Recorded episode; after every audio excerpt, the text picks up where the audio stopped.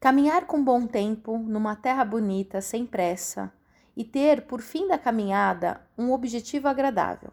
Eis de todas as maneiras de viver aquela que mais me agrada. Jean-Jacques Rousseau. Olá, eu sou a Van, seja muito bem-vindo, bem-vinda, bem-vinde a mais um episódio da nossa série Caminhar, uma filosofia que faz parte do Shang Cast, o podcast de autoconhecimento e caminhada da Shang Experiências.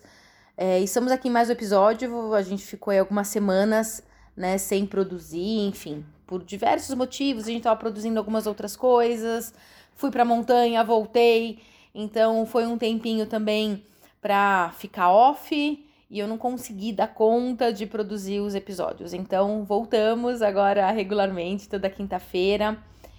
E se você chegou até aqui, caiu de paraquedas e nem sabe como, essa é uma série sobre o livro Caminhar uma Filosofia, de Frederick Cross, que foi publicado pela editora Ubu em 2022. Existe uma outra edição também desse livro, mais, mais antiga, mas o que a gente está utilizando aqui na leitura é esse, da editora Ubu.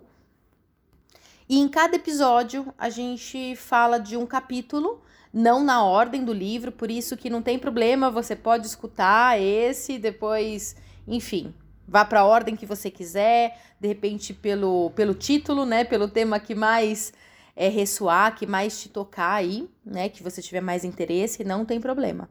Mas é legal ouvir todos porque de uma certa forma eles se complementam.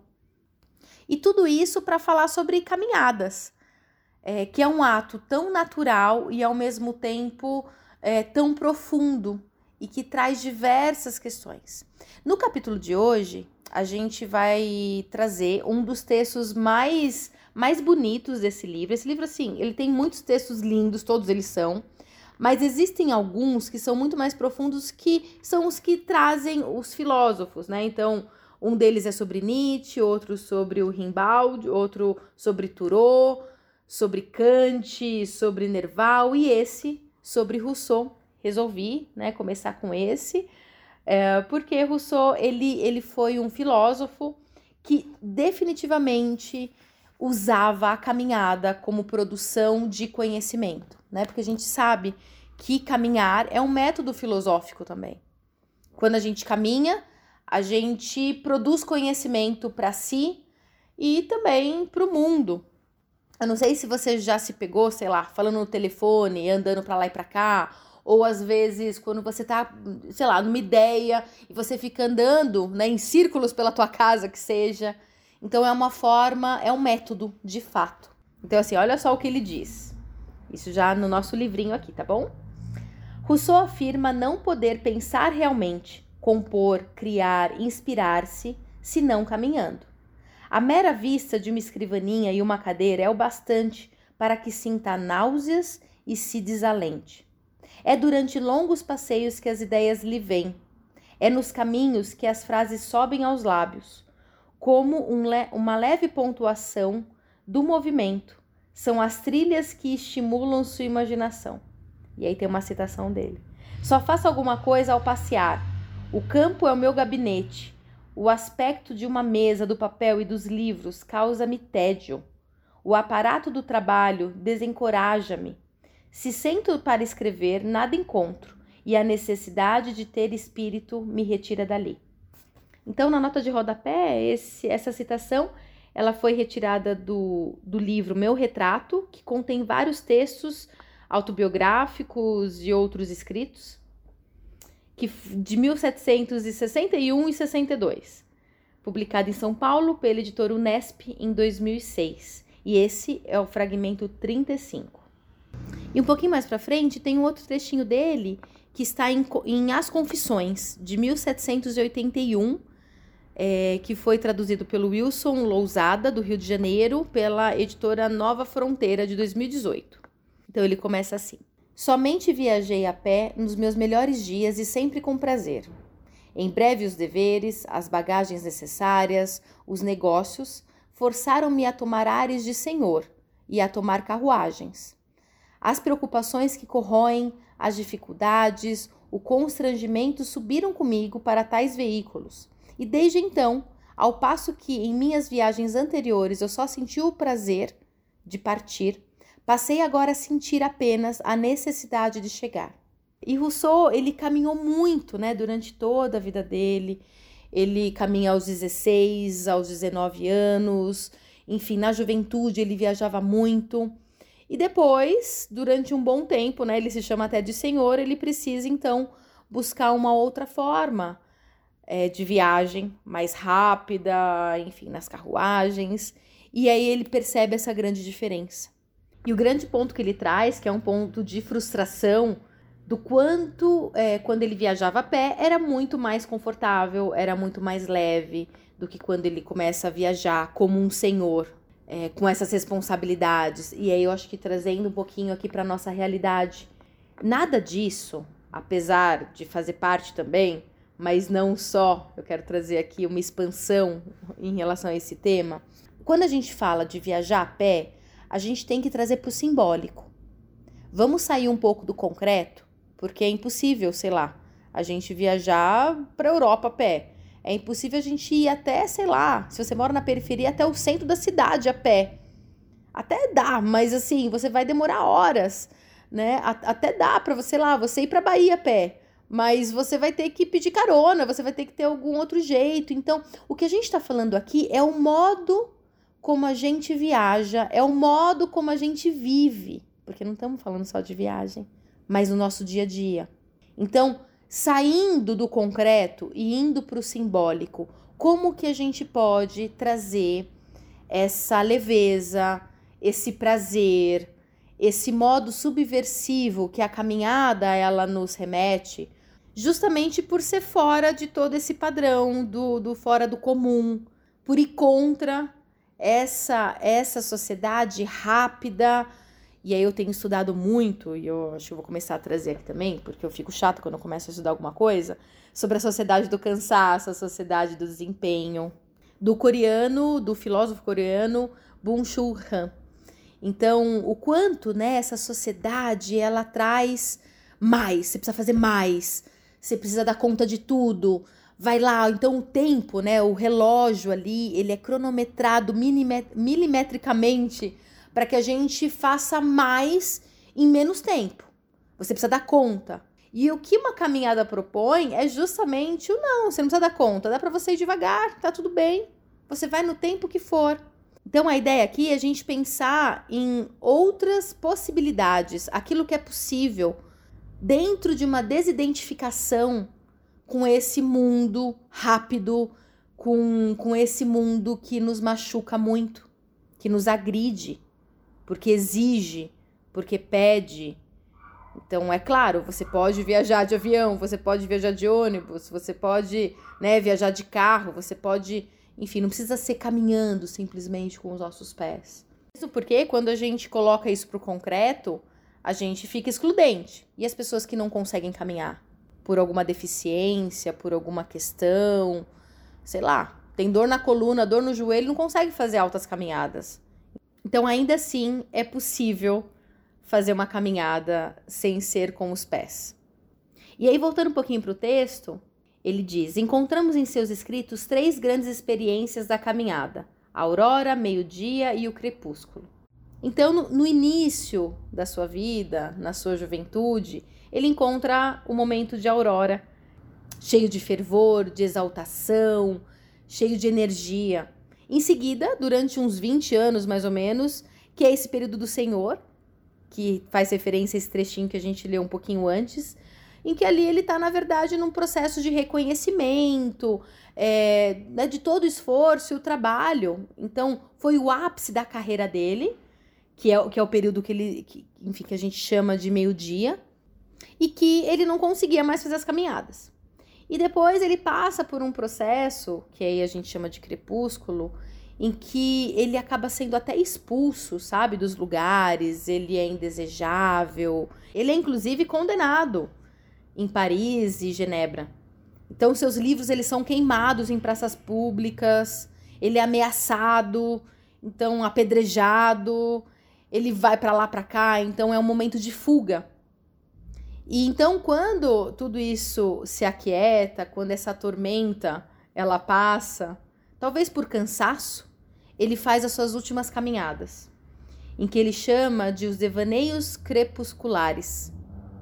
Ele se torna. E aí, tipo, agora eu tô lendo, tá, gente? eu vou começar a ler agora um trechinho do, do livro. Ele se torna, então, aquele ancião para quem nada dá mais prazer do que fazer longos passeios para matar os dias. Quando realmente já não resta nada a fazer nem a crer, apenas recordar, caminhar, então ele faz recuperar a simplicidade absoluta da presença, além de qualquer esperança, antes de qualquer expectativa. E aí ele continua. Tem um trechinho aqui que é muito bonito, que ele fala um pouquinho, né, sobre essas fases. Descritas nas confissões, as primeiras caminhadas são longas, viagens felizes, solares, fundamentais. Por falta de dinheiro e por temperamento, elas consistiam em percorrer imensas distâncias a pé. De Anense a Turim, de Soleura a Paris, depois de Paris a Lyon e por último de, Lyon a Chambéry. Rousseau tem apenas 16 anos. Numa noite de março de 1728, ele volta de uma escapada de crianças e encontra as portas de Genebra fechadas. Decide então não esperar o dia seguinte para voltar ao ateliê de gravuras, por medo de apanhar e também por estar saturado. Mas, como é preciso viver, vai buscar refúgio não longe dali, em Savoia, com o sacerdote católico. Este, depois de alimentá-lo e lamentar por ele ter nascido calvinista, encaminha-o a Anense para visitar uma devota que lhe ensinaria o caminho do, da verdadeira religião e lhe daria proteção e conforto. No trajeto, o, ra, o rapaz se prepara para bajular uma velha dama de companhia. Ele a vê, ela tem 28 anos, um olhar muito doce, uma boca angelical, seria impossível que houvesse braço mais formoso. É Madame de Warens. A aparição o petrifica de amor e de desejo acaba de encontrar um amor, um anjo de generosidade e doçura, solícita, desejável. Infelizmente, mal a encontra, logo deve deixá-la, pois tem de obedecê-la. Ela, ela o envia a Turim para se converter, abjurar na Itália sua fé protestante. Ele promete que o fará. Parte a pé em companhia do senhor e da senhora Sabran, que andam muito devagar. O percurso leva uns 20 dias, também porque há muita neve nas montanhas. Mas ao final ele cruza os Alpes, pelo Monte Cenis, como se fosse um Aníbal. À juventude tudo é concedido. E aí tem um trechinho dele. Não senti mais preocupações a meu respeito.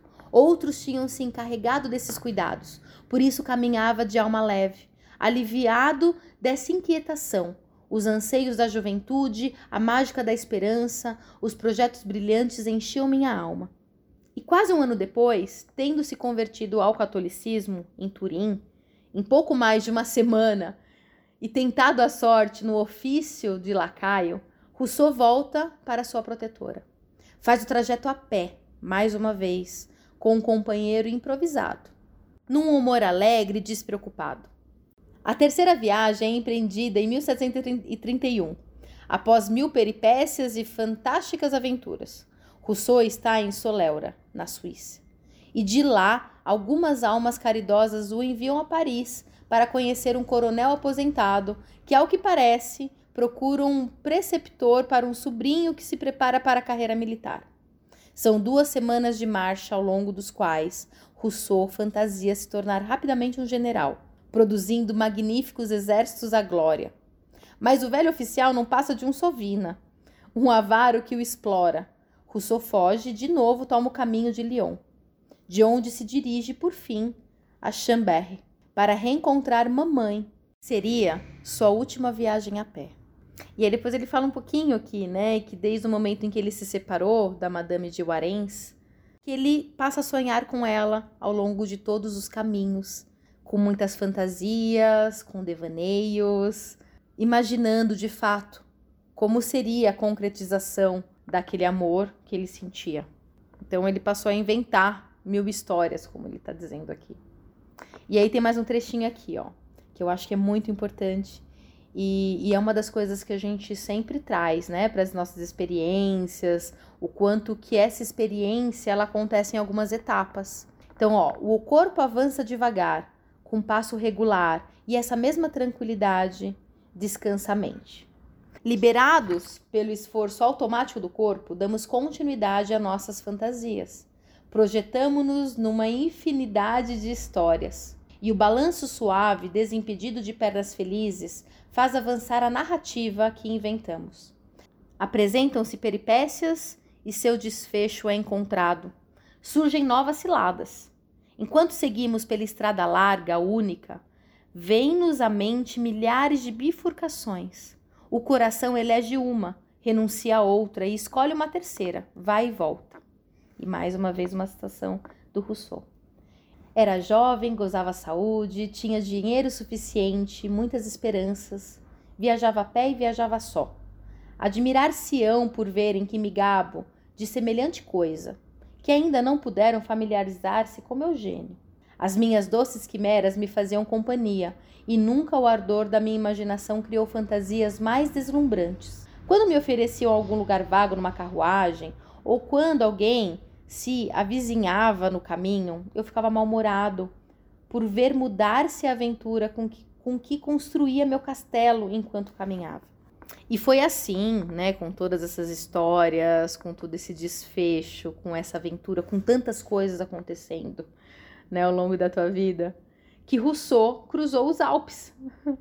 então, é, o que fez de fato ele cruzar? Será que foi o próprio caminho? Será que foi a esperança desse amor, da concretização? Será que foram as fantasias? Essa é uma pergunta que eu acho que a gente pode se fazer, né? O que faz a gente caminhar no dia a dia? Quais são, e eu vou usar essa palavra, apesar, né, enfim, com muita ressalva, mas o que é que motiva a, a nossa caminhada? O que faz a gente se manter no caminho? Porque no final das contas a gente precisa, né? De algo para nos manter ali, de um motivo, de um porquê, mesmo que seja uma fantasia, como foi o caso do Rousseau, que deixou talvez esse caminho muito mais prazeroso. Mas assim, né, um ponto que a gente tem que fazer, eu acho que um parênteses aqui. Para ser possível a gente caminhar só, com todas as nossas fantasias, com esse mundo interno que reside cada um de nós, porque esse mundo interno ele tem a ver com todas as histórias, né, que nós é, passamos, construímos, imaginamos, esperançamos. Então, ex existe um, um contato com o eu, com esse mundo interno, que é muito importante. Se você não for capaz de suportar a tua presença e a presença desse mundo que te reside, esse caminhar ele vai ser penoso. Esse caminhar ele não vai acontecer dessa forma como aconteceu para Rousseau. E como acontece com várias pessoas que caminham e que conseguem né, se conectar ali. E outro ponto, além de sermos capazes de suportar a nossa presença, a nossa companhia, a gente precisa suportar um não saber. A gente nunca sabe o que vai encontrar no próximo porto. A gente nunca sabe o que vai acontecer após o primeiro e o entre o primeiro e o último passo. Então, dentro de todo esse processo, a gente suporta e não só um suportar em termos de peso, mas um suportar em termos de ressignificar. A gente precisa ressignificar tudo aquilo que existe dentro da gente e toda a forma que a gente tem de viver. Não é possível um caminho agradável sem fazer isso antes. E claro, né, aqui, aqui no caso a gente está falando de um Rousseau novo, jovem, né? Porque, claro, um jovem ele não carrega tantas histórias, tantas mágoas, tantos pesos quanto um adulto, né? Enfim, um ser um pouco mais velho, né? Lá a gente nos casa, né? Enfim, entre 35, 40 e cada vez vai ficando um pouco mais difícil, não sei, ou de repente mais fácil. Eu acho que tem um período ali, um meio, em que tudo fica muito difícil e muito visceral, justamente por conta dessa sociedade que a gente vive que exige tanto. Então, existe um período da nossa existência que é considerado um período de produtividade, a gente precisa produzir. E dentro disso fica tudo muito mais pesado. Então, como trazer né, esse espírito jovem, russoniano, cheio de fantasias, também para a nossa vida como um todo? É falar não para algumas expectativas que, que, que existem à medida em, em que a gente vive. É falar não para certos pesos que vão, que vão sendo colocados, né? Na nossa existência, na nossa bagagem. Mas vamos continuar aqui, porque tem um trechinho que ele, ele resume bastante isso, né? Na verdade, eu resumi, então ele fala. Olha só que bonito isso aqui, ó. Hum, cadê? É só é que tá bem no meio aqui do capítulo. Ao final do caminho sempre está o grande amor. Então essa era a motivação, né, do Rousseau. As perspectivas que se revelam nos desfiladeiros, a vista sublime dos picos são como uma confirmação das mais delirantes ambições. O que encontraria no próximo refúgio? Quem estaria jantando lá? Tudo poderia, todos deveriam ser a ocasião de encontros extraordinários. Amigos generosos, mulheres misteriosas, personagens suspeitos, intrigantes formidáveis. Cada vez que nos aproximamos de uma aldeia, uma fazenda, um casarão, tudo pode acontecer. E quando anoitece e é preciso comer, ainda que a, a anfitriã seja menos bonita do que tínhamos sonhado, o estalageiro menos atencioso, quase nem notamos. O corpo está feliz de se saciar, como se o vento tivesse cavado imensos vazios na barriga, e adormecemos em alguns segundos para visitar outros sonhos. Essa primeira caminhada é infinitamente doce. Aos 16 anos, ou mesmo aos 20, não temos mais nada a carregar a não ser nossas leves esperanças. As esperanças não pesam nos ombros. Tudo ainda é possível. Tudo está por ser vivido. Sentimos os desejos tomarem forma em nós. Todas as possibilidades nos enchem de felicidade. É a caminhada das auroras felizes, das manhãs resplandecentes da existência. E aí tem mais uma citação dele. Nunca pensei tanto, vivi tanto, existi tanto Fui tanto eu mesmo, se ouso dizer assim, do que naquelas viagens que fiz só e a pé. Como Senhor, disponho de toda a natureza. Meu coração, errando de objeto em objeto, identifica-se com aquele que o lisonjeiam. Cerca-se de imagens encantadoras, embebeda-se com sentimentos deliciosos. Então aí a gente volta para o texto. Rousseau tem agora mais de 40 anos, já viu bastante. Ele é secretário da Embaixada de Veneza, professor de música, enciclopedista, fez amigos, inimigos, uma reputação, seu nome circula. Ele criou intrigas, escreveu, inventou, buscou a glória e o reconhecimento. Mas eis que decide retirar-se do mundo, deixar de frequentar os círculos, de buscar um sucesso que nunca é suficiente e pelo qual já está perdendo interesse despe-se de suas perucas e trajes elegantes, deserta os salões, abandona os cargos eminentes e logo estaria vestido como um pobre, copiando música para viver. Pois, como repetiria com frequência, não quer depender senão de si mesmo. Falam dele como de um novo Diógenes. Rousseau é o cão das luzes, mas a ruptura não é abrupta. No mesmo momento, o rei descobre sua música, enamora-se dela e a torna conhecida. No mesmo momento, também seu discurso sobre as ciências e as artes é lido apaixonadamente e comentado por toda parte. Nesse mesmo momento, ainda, ele ouve suas teses sobre a música francesa serem defendidas. Cada vez mais, no entanto, Rousseau deseja uma coisa acima de todas: ficar muito tempo sozinho, sair de Paris, embrenhar-se nos bosques já escreveu sobre a cultura, as letras e os saberes e que contribuíram mais para a decadência da humanidade do que para sua realização. Quando todos os pensadores de sua época em torno dele só sabem entoar o canto da libertação pela razão, da perfectabilidade pela educação, do progresso pela ciência, ele pretende mostrar que a sociedade corrompe o homem. Mas, quando escrevia isso em seu primeiro discurso, fazia-o desejando a glória, e em sua vida tudo ainda traía uma única, uma única preocupação: ser conhecido, reconhecido, amado, aplaudido.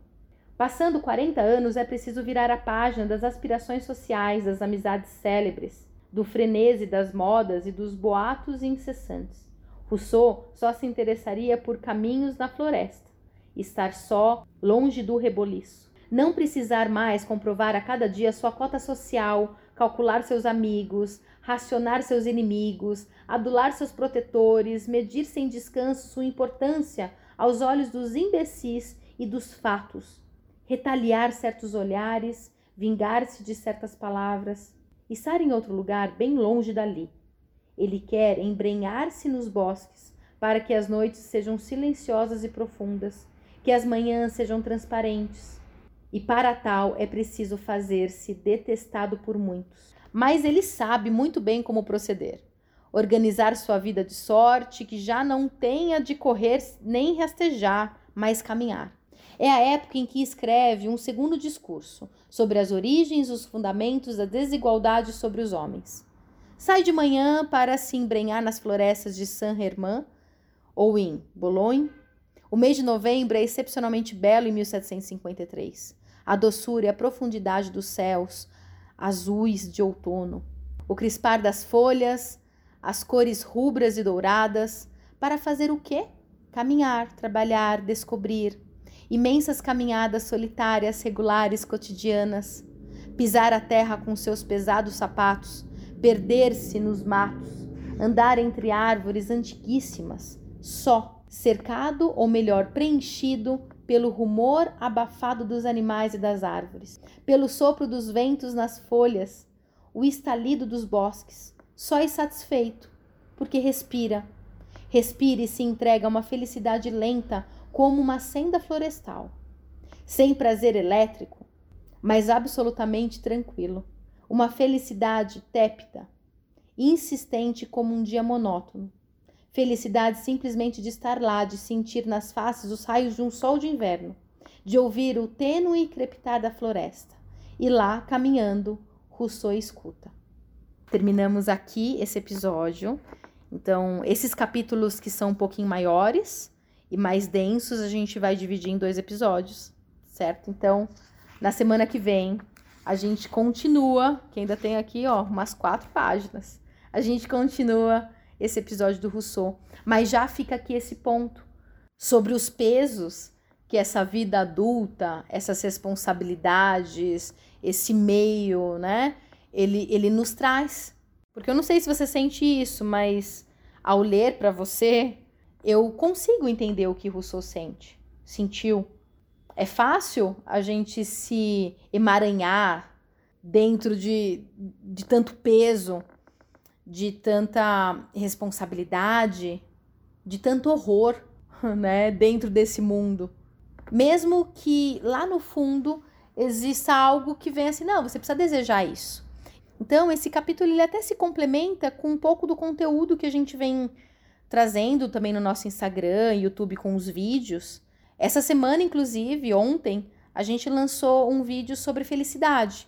O quanto que a gente tem ali um, um, um critério, né? Uma lista, indicadores do que é ser feliz. E se você não almeja aqueles, aquilo, se você não deseja sentir aquilo, não consegue fazer aquilo, então tem alguma coisa de errado com você. Você precisa desejar o sucesso, você precisa desejar dinheiro, bons relacionamentos, enfim, uma vida de fama, que era o que o Rousseau tinha, e ele abandonou isso porque não é isso. Então eu acho que cada vez mais a gente precisa escutar o que existe dentro de nós e não aquilo que está fora. Como se desassociar, como se desidentificar com essas verdades e com esses sonhos que nos são vendidos. E dá para fazer isso de uma forma suave, dá para fazer isso de uma forma leve, e dá para fazer isso mesmo se mantendo dentro dessa sociedade, porém diferente. Só não é possível fazer isso sem uma ruptura. Uma ruptura ela, ela é essencial, ela é primordial para que você consiga saber onde você começa, onde você termina, onde o outro começa depois de você, não dentro de você. Então fazer isso é uma forma de, né? E aí a gente pode pensar como não ser tão atravessado o tempo inteiro por essa sociedade, por tantas verdades, por tantos sonhos que são comprados. Bom, gente, termino aqui hoje, tá bom? Um beijo e até a próxima. Ah, e dá uma olhadinha lá no nosso Insta, vê o vídeo sobre felicidade. Foi lançado essa semana, então não sei quando você está escutando esse podcast, mas o vídeo foi no ar no dia 29 de junho, tá bom? Um beijo.